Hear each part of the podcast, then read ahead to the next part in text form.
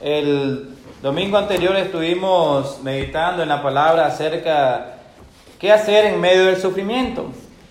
Y ciertamente, eh, siguiendo la tónica, estaremos en esta mañana reflexionando acerca de un tema que de una u otra manera usted y yo, nuestra familia, la iglesia, un familiar, un vecino, un amigo, un compañero de trabajo, un vecino, eh, puede estar pasando, pasó o podrá pasarlo en el futuro acerca de eh, el tema que estaremos eh, reflexionando en esta mañana es batallando con la ansiedad. ¿Cuántas veces usted ha tomado y comenzado a comerse las uñas? O a medianoche se levanta y corre hacia el refrigerador a buscar algo que comer. O de una manera no puede dormir, comienza a dar vueltas en la cama de un lado al otro, se acomoda, una posición y no puede dormir, etc. O comienza eh, a tener en su mente cansancio, se levanta sin ánimo de hacer nada, eh, agarra un libro o busca que hacer algo, pero no encuentra satisfacción, etcétera, etcétera. Y ciertamente esos pueden ser indicios de que de una u otra manera nosotros estamos padeciendo de ansiedad. La ansiedad es algo normal en nuestra naturaleza, es decir, Estar ansioso, es decir, cuando usted dice, ah, estoy ansioso, usted no se preocupa, usted no dice, ah, estoy enfermo porque estoy ansioso, no, porque la ansiedad es un comportamiento normal en nosotros. La ansiedad es parte también de nuestro sistema que nos activa para que podamos estar alerta cuando nuestro ser, nuestro cuerpo, nuestra mente se siente amenazada, se siente en peligro. Por eso tal vez usted cuando va en la noche en una calle y siente como que lo están viendo algo, comienza usted a, transpirar o a sentirse nervioso y o a veces hasta comienza a correr. Y tal vez no es nada, pero usted, eso fue que en ese momento se activó en modo sobrevivencia. Se activó su modo de escapar del peligro. Pero obviamente la ansiedad también puede convertirse en una patología, en una enfermedad, lo cual es tratable y se necesita de un profesional para poder atenderlo. Pero está bien. ¿Cómo lidiar en estos tiempos en los cuales ciertamente usted y yo, nuestra familia, nuestros amigos, la iglesia, eh, puede no darse cuenta que está padeciendo ansiedad y que está llegando al límite en lo cual puede causarle eh, trastornos psicológicos, enfermedades asintomáticas dentro del ser mismo? Entonces, la, según la OMS, el 33% de la población mundial, oiga bien, el 33% de la población mundial sufre de ansiedad. Y 350 millones de personas han llegado a aseverar que han estado ansiosos en algún momento de su vida. Y el 5% de los latinos, de nosotros, de América Latina, sufre de ansiedad. Estamos hablando de una media de 5 personas de 100. 5 personas de 100 sufren ansiedad. Entonces, la ansiedad es una reacción emocional ante la percepción de una amenaza o peligro que busca proteger protegernos de algo incierto, de lo incierto. Eh, comienza apoderándose de sentimientos, tensión, preocupación y síntomas físicos que se pueden reflejar en nuestro actuar. Por eso tal vez usted comienza a ver a una persona, está sentada y comienza a, a mover a las rodillas, así como balancín, o de un lado a otro, se acomoda el pie aquí, le hace para acá, se está rascando y uno dice, ¿qué tenés? No es que tenga rasquiña, tal vez, algo le preocupa, algo que le tenga verdad en, en su mente, en su ser y lo está su cuerpo transmitiendo. Eh, usted mira a una persona que tal vez tenga una esquina y comienza a ver así, comienza a ver la uña, comienza a ver el reloj, está impaciente, comienza a otro ansioso. Es decir, hay diferentes maneras que el cuerpo lo transmite. Cuando hay una tensión, una preocupación exagerada y nuestro cuerpo lo, siente y lo transmite.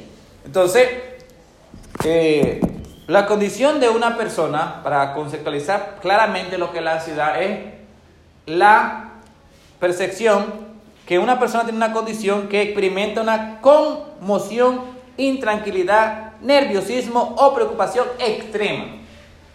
Conceptualizando ansiedad, es que una persona está en una condición en la cual experimenta una conmoción, una preocupación, una intranquilidad, un nerviosismo extremo. Es normal un ejemplo, viene Natal y va a un examen final. Y que si no pasa arriba de tres exámenes, deja la clase. Y estudió toda la noche, toda la semana, pasó, dejó de ver su serie favorita por estudiar y le ponen el examen, pero horas previas anda pensando qué me va a salir en el examen y me sale difícil y si no sale lo que no es lo que no estudié y si sale y ahora y comienza y aquello que no aprendí bien, es decir, la mente, el cuerpo comienza a tener ansiedad. Un ejemplo, aquello que le gusta experimentar cita a ciega, se preparan y van a la cita, o sea, no saben, no han visto la foto, solo han estado interactuando y no saben cómo es la persona, cómo será. Comienza la, la, mente, comienza nuestro cuerpo a experimentar ese tipo de sensaciones, ¿sí? es algo normal, pero se llega a preocupar ya cuando algo pasa los límites, como decimos en el buen nicaragüense o, es una eh, frase mundial, todo exceso no es saludable, todo en exceso no es saludable. Bien, entonces, esta mañana cinco aspectos o cinco consejos de parte de la palabra que nos van a ayudar a batallar con la ansiedad. Oigan bien, no es batallar contra la ansiedad, porque la ansiedad no es un enemigo. La ansiedad es parte de nuestro comportamiento, de nuestro desarrollo y de nuestra interacción como seres sociales. ¿Ya? La ansiedad.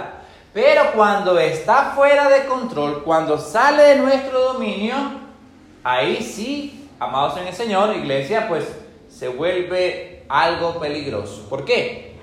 Porque de la ansiedad se pasa a otras patologías, patologías que pueden causar hasta la muerte de las personas.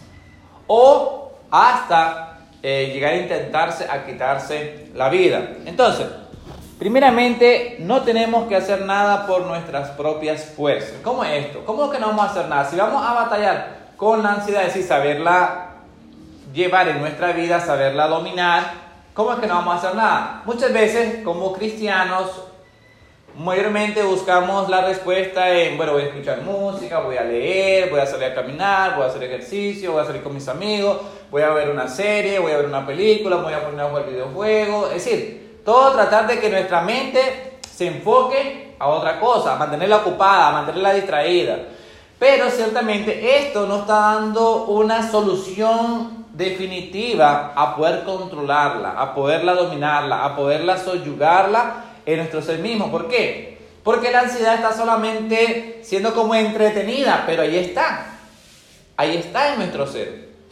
Y cuando aquellas cosas pasajeras como el caminar, como el meditar, etcétera, etcétera, ya no pueden controlarla, aquí agarro fuerza y nos tumba de una manera, ¿verdad?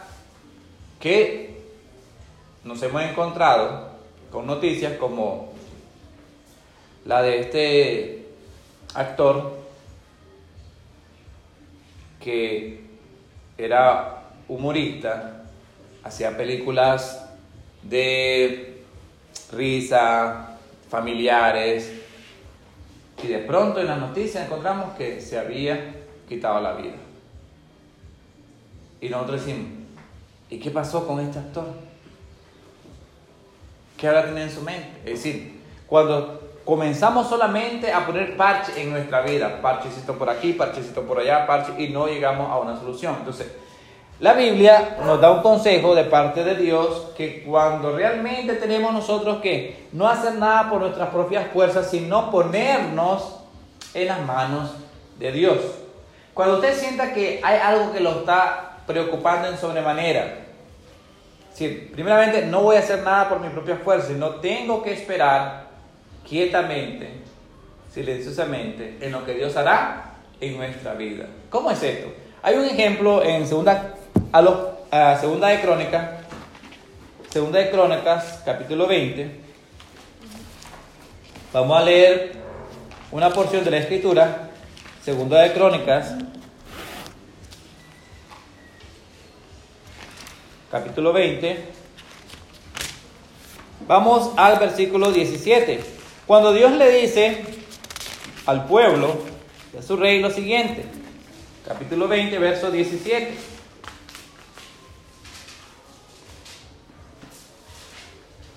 Le dice así. No habrá, verso, verso 17 del capítulo 20, no habrá para que peleéis vosotros en este caso. Paraos, estad quietos y ved la salvación de Jehová con vosotros, oh Judá y Jerusalén. No temáis ni desmayéis, salid mañana contra ellos, porque Jehová estará con vosotros. Dios bendiga su palabra.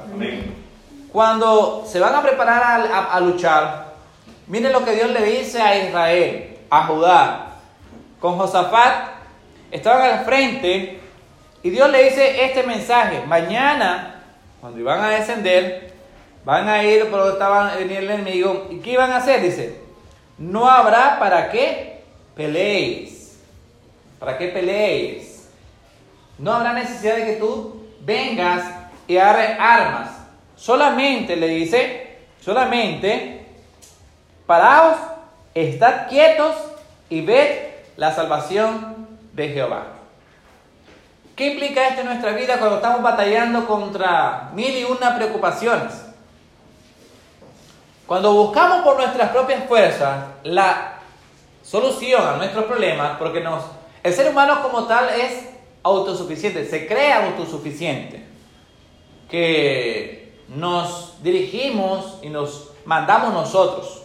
El varoncito cuando va creciendo, en un momento, el jovencito, la jovencita le dice a su papá, a su mamá, ya no soy chiquito. Yo me puedo mandar solo. Yo sé lo que tengo que hacer. No necesitas decirme lo que tengo que hacer. Ya no estoy chiquito. ¿Por qué? Porque creemos que somos capaces, que somos autosuficientes, que nos mandamos y nos gobernamos solos. Y a mí que nadie me diga lo que tenga que hacer, porque yo mando en mi vida. Ese es nuestro pensar. Ese es nuestro pensar. Pero delante de Dios tenemos que estar claros y cuando nos encontramos en este eh, mundo lleno de preocupaciones y de aflicciones y de dificultades, Debemos únicamente esperar, saber confiar y esperar en lo que Dios hará en nuestra vida. Saber de que Dios está trabajando en nuestra vida y que Él pelea nuestras batallas. Porque sinceramente, cuando nosotros hermanos tratamos y estamos lidiando con todos estos problemas a nuestro alrededor y lo queremos solucionar por nuestras propias armas, lo queremos solucionar por nuestros propios medios, encontraremos que tarde o temprano no funcionan y que son solamente un espejismo y luego el problema está más arreciado, el problema es más grande y en ese momento comenzamos a claudicar, a clamar, a llorar y muchas veces a desesperarnos. Porque inicialmente cuando comenzamos a ir a enfrentar las situaciones, no comenzamos donde teníamos que iniciar y es de la mano de Dios. Es decir, usted va a salir a la batalla, pero tened en cuenta que no va a ir solo, no va a ir con sus propias armas, sino va a salir a la batalla porque Dios está con usted, porque Dios nos acompaña, Dios está con mi familia y vamos a enfrentar, venga lo que venga. Es decir, día a día nos levantamos, oramos, doblamos rodillas al Creador y en nuestra mente, en nuestro ser declaramos que venga lo que venga, el día a día salimos y lo enfrentamos de la mano de Dios, sea un examen, sea una entrevista de trabajo, sea un día en el cual usted va a tomar una decisión trascendental para su vida, usted va a ir confiado porque va de la mano de Dios. Es decir, cuando nosotros aprendemos a escuchar a Dios y Dios nos dice, tranquilo, mira que el ejército, mira esos caballos, ellos vienen contra ti, pero no te preocupes, tú no vas a hacer nada. Únicamente aquí quédate quietito, en silencio y mira cómo Dios obrará de manera poderosa. Amados hermanos, muchas veces usted ha visto la mano de Dios interceder en su vida y usted ha dicho, mira qué bendición y ni siquiera he tenido que mover un dedo. ¿Por qué? Porque Dios trabaja de esa manera. Para que nadie se gloríe en sobremanera, sino que todos demos honor y gloria a Dios y saber que cada triunfo, cada victoria que nosotros alcanzamos es porque la mano de Dios nos ha sostenido y nos ha llevado a la victoria. Entonces, primeramente, no hagamos nada pensando que nuestros propios medios, que nuestras propias fuerzas, que nosotros por nuestro propio brazo vamos a lograr la victoria. No. Para poder batallar con la ansiedad, lo primero que tenemos que reconocer es, tengo que esperar quietamente en la mano de Dios que intercederá en este problema. ¿Estamos claros, amados hermanos? Amén. Amén. Dios va a interceder, Dios va a intervenir de una u otra manera en mi vida. Téngalo por seguro. Entonces, segundo, creemos. Tenemos que creer. Cree, cree y deposita tus preocupaciones a sus pies. Miren lo que dijo el salmista. El salmista en el capítulo 46, versículo 10, Salmo capítulo 46, libro de los Salmos. En estos tiempos, qué maravilloso es estar leyendo el libro de los Salmos. Salmos capítulo 46, versículo 10. Estad quietos y conoced que yo soy Dios. Seré exaltado entre las naciones, enaltecido seré en la tierra. ¿Cómo nos dice el Señor que debemos de estar? Quietos. Pero una quietud yo que perdista, una quietud me va en lo que pasa alrededor, me cruzo de los brazos, me cruzo de las piernas, me soplo y que se muera todo el mundo. Esa quietud no. Una quietud en la cual tenemos que creer y depositar todas nuestras preocupaciones, todas nuestras ansiedades, todas nuestras aflicciones delante de sus pies. Una quietud llena de fe, llena de confianza, esperando sosegadamente, esperando tranquilamente, esperando doblado, doblando nuestras rodillas delante de Dios a que Él obre en gran manera. El Señor en Mateo capítulo 6, versículo 27, nos dice algo. Oiga muy bien. La quietud en la cual tenemos que esperar al Señor debe ser una quietud llena de fe, llena de confianza. Capítulo 6 de Mateo, verso 27. Dice así, capítulo 6, versículo 27. ¿Y quién de vosotros podrá, por mucho que se afane, añadir a su estatura un codo? Oigan bien, ¿quién de nosotros?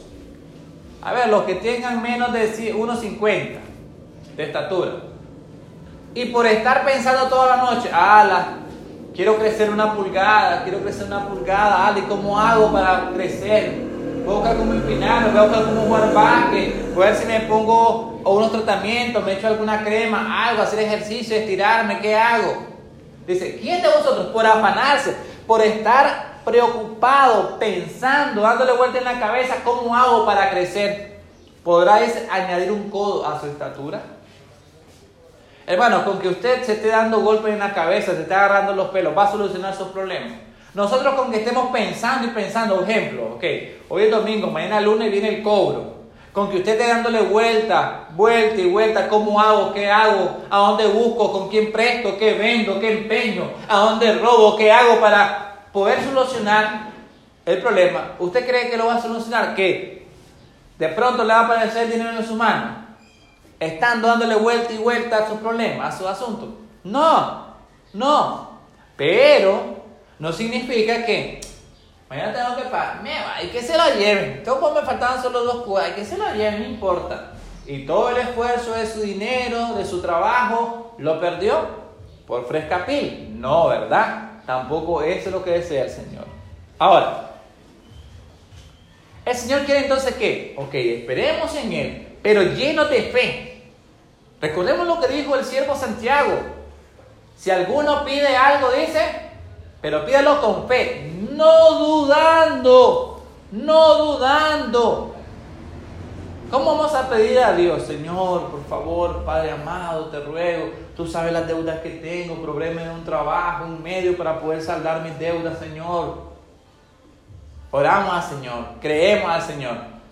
Ah, pero ahí nomás corremos a ver qué empeñamos, qué vendemos, a quién prestamos y nos vamos a meter a más problemas porque vamos a donde los usureros que te prestan 500 pesos para una semana y le tenés que devolver en esa misma semana 600 pesos. Y si no pagaste, ya la próxima semana son 800 pesos. Y cuando miraste de 500 pesos que prestaste, se te hicieron 5 mil pesos. Y después, hasta aquí de deuda. Y vos clamando al Señor. No, primeramente habla con tus, las personas que le deben. Y dices, mira, yo te voy a pagar. Pero ahorita, mira cómo está, estoy sin trabajo. Voy a ver qué vengo, voy a ver qué hago, pero yo te voy a pagar. Tranquilo dar la cara, hablar, no que cuando escuchamos el ruido de la moto nos escondemos porque ¡Ah! ya vienen a decirle que no estoy, decirle que no estoy. No, esa no es la solución. Esa es la solución, sino más bien confiar. Porque con que nos afanemos, contemos dándole vuelta al asunto, hermano, nos van a salir más canas de tanto pensar, de tanto preocuparnos, de tanto darle vuelta al asunto. No, tenemos que confiar. ¿Qué dice el Señor? Vamos a Primera de Pedro, capítulo 5, versículo 7. Vamos a estar quietamente, vamos a estar sosegadamente, pero en oración, llenos de confianza, llenos de fe, de una u otra manera. Yo no sé cómo Dios lo hará, pero Dios lo hará. En el nombre de Jesús, Dios lo hará. Capítulo 5, versículo 7. Dice así, echando toda vuestra ansiedad sobre Él, porque Él tiene cuidado de vosotros. ¿Quién tiene, ¿Quién tiene cuidado de nosotros? Jesús. Dios tiene cuidado de nosotros. Dice, echando toda vuestra ansiedad sobre Él, porque Él tiene cuidado de vosotros. ¿Qué nos dice el Señor? Vengan a mí los que estén cargados y trabajados, que yo os haré descansar.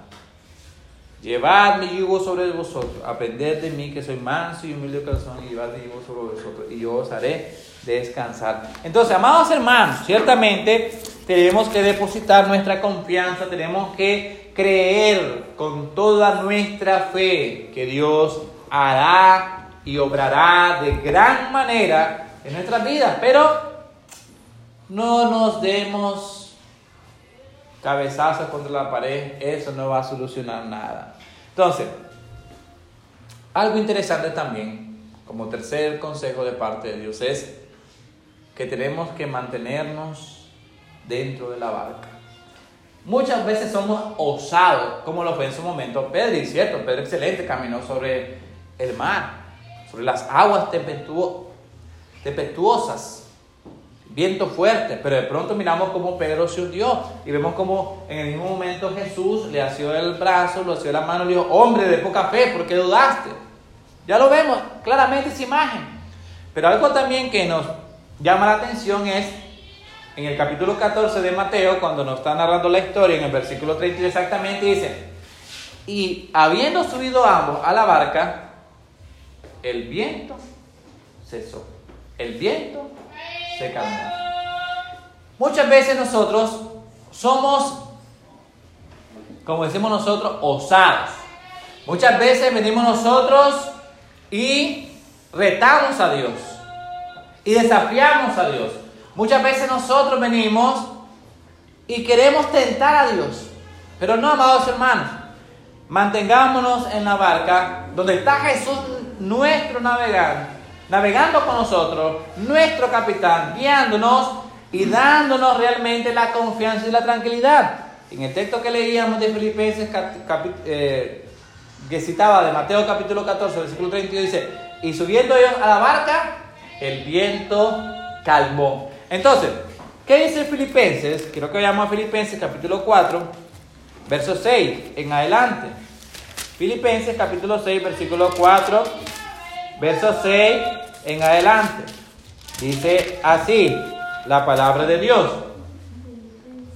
Dice, por nada estéis afanosos. Oiga muy bien cómo comienza el Espíritu Santo a aconsejarnos. Por nada estéis afanosos. Hermano, pero es que usted no sabe mis problemas, usted no conoce, ni idea tiene las preocupaciones que hay en mi mente. Pero ¿qué dice el Señor?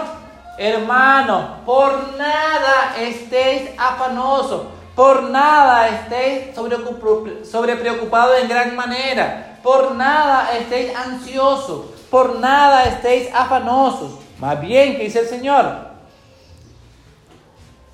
Si no sean conocidas vuestras peticiones delante de Dios en toda oración y ruego con acción de gracias. Verso 7. Y la paz de Dios, que sobrepasa todo entendimiento, guardará vuestros corazones y vuestros pensamientos en Cristo Jesús. Versículo 8. Por lo demás, hermanos, todo lo que es verdadero, todo lo honesto, todo lo justo, todo lo puro, todo lo amable, todo lo que es de buen nombre, si hay virtud alguna, si hay algo digno de alabanza, en esto pensad. Lo que aprendisteis y recibisteis y oísteis y visteis en mí, esto haced. Y el Dios de paz estará con vosotros. Verso 10. En gran manera me gocé en el Señor de que ya al fin habéis revivido vuestro cuidado de mí, de lo cual también estabais solícitos, pero os faltaba la oportunidad. Verso 11. No lo digo porque tenga escasez, pues he aprendido a contentarme cualquiera que sea mi situación sé vivir humildemente y sé tener abundancia. En todo y por todo estoy enseñado, así para estar saciado como para tener hambre, así para tener abundancia como para padecer necesidad. Todo lo puedo en Cristo que me fortalece. Dios bendiga su palabra. ¿Cómo Pablo aprendió eso? ¿Cómo Pablo aprendió eso? Ah, Pablo pudo aprender eso teniendo en mente que tenía que estar dentro de la barca. Y sabiendo que Jesús estaba navegando junto con él, y sabiendo que Jesús estaba guiándole aún en medio de aguas tempestuosas, a, través de por fuertes vientos, Jesús siempre iba a traer la calma. Cuando Jesús está en nuestra barca, la calma es algo seguro. ¿Recuerdan cómo los discípulos se asombraron cuando Jesús reprendió los vientos y las fuertes olas? ¿Qué dijeron ellos? ¿Y quién es este que aún los vientos y las aguas le obedecen?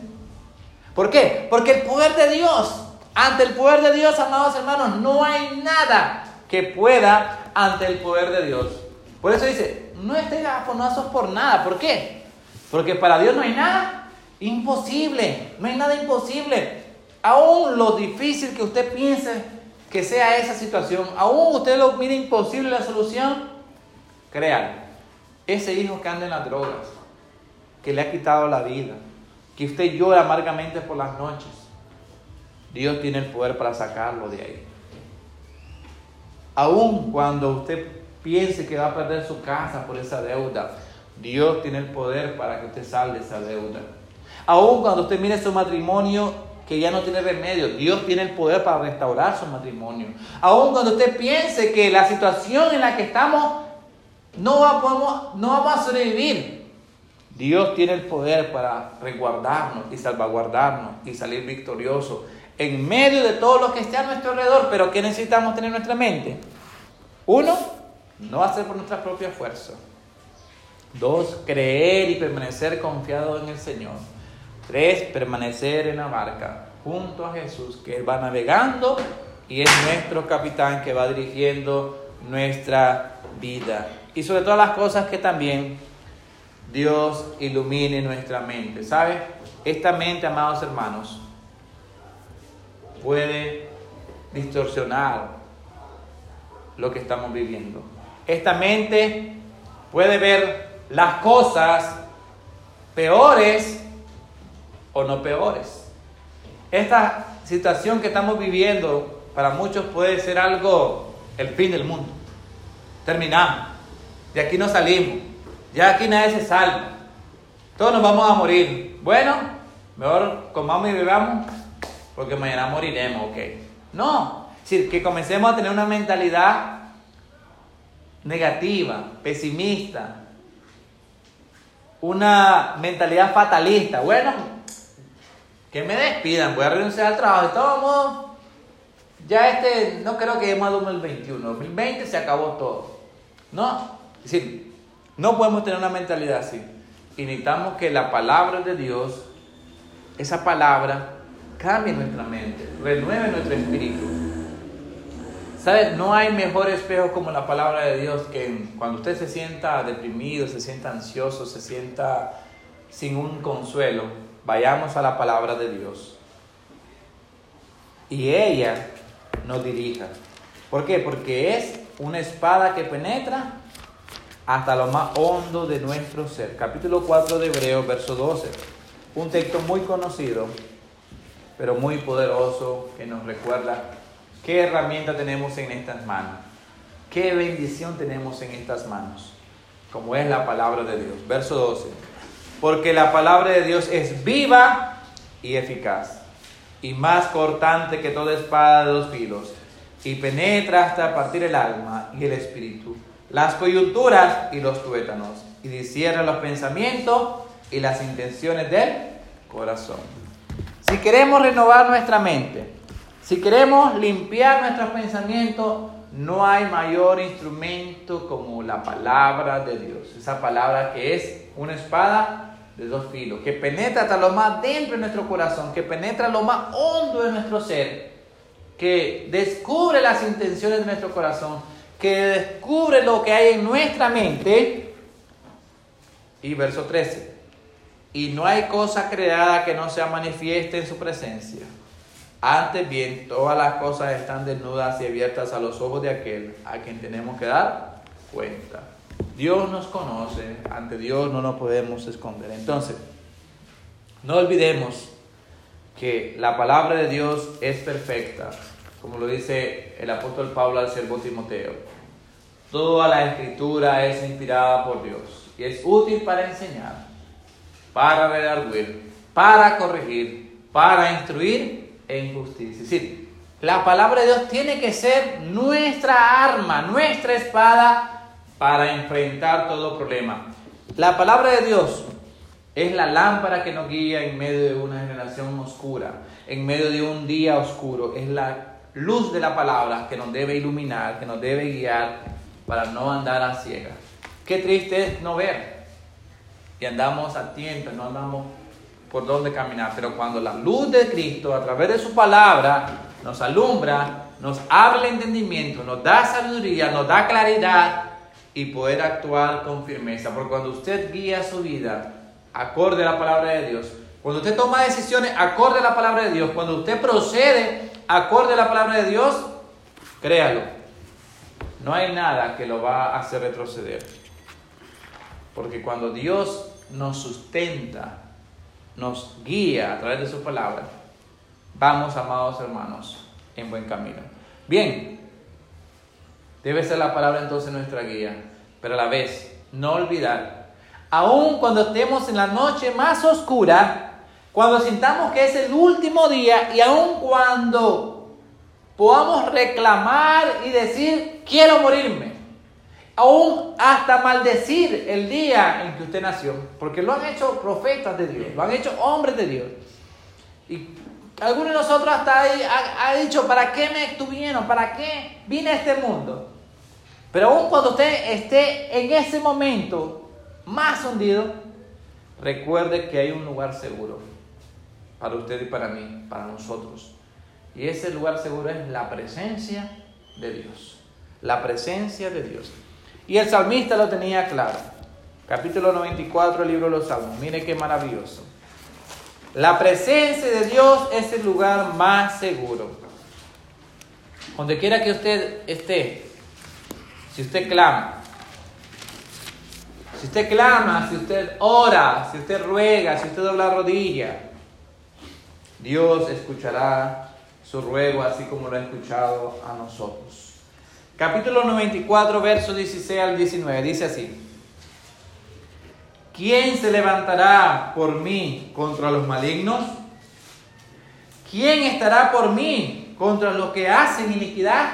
¿Cuántas veces nos hemos sentido solos, sin apoyo de nadie, sin comprensión, sin un, una mano amiga que nos levante? ¿Cuántas veces nos hemos sentido lo peor de lo peor? Y el salmista dice, ¿quién va a salir contra mis enemigos? ¿Quién va a salir contra todos aquellos que me quieren hacer daño? ¿Quién? Pregunta el salmista, verso 17. Si no me ayudará Jehová, pronto moraría, moraría mi alma en el silencio.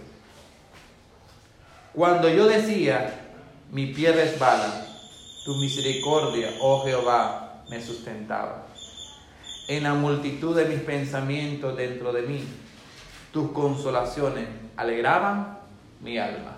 Dios bendiga su palabra. Dice el salmista, cuando tenía esta mente que me iba a explotar, tenía turbulencia de pensamientos, de angustia y de preocupaciones de una u otra manera, dice, tú alegrabas mi alma.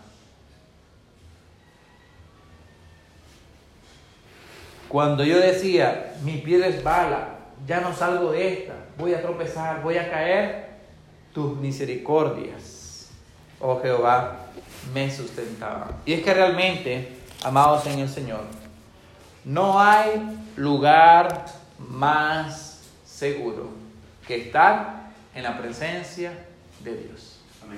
No hay lugar más seguro. Entonces, Dios es nuestro refugio.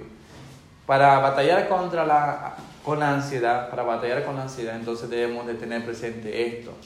No va a ser por nuestra propia fuerza. Tenemos que esperar sosegadamente, quietamente, pero llenos de fe, llenos de confianza.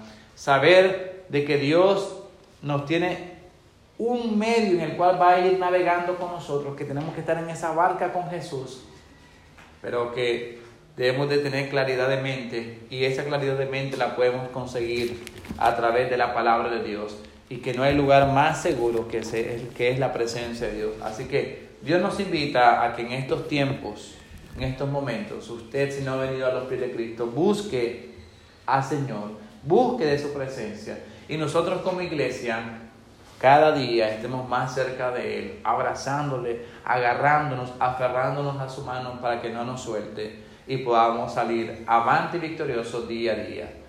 Le invito a que usted pueda leer en su casa la historia completa acerca de ese momento en el cual Dios, a través de su mano poderosa, salvó a Israel, específicamente a Judá, cuando estaba el rey Josafat, en Segunda de Crónicas capítulo 20, versos 15 al 22. Usted puede leerlo.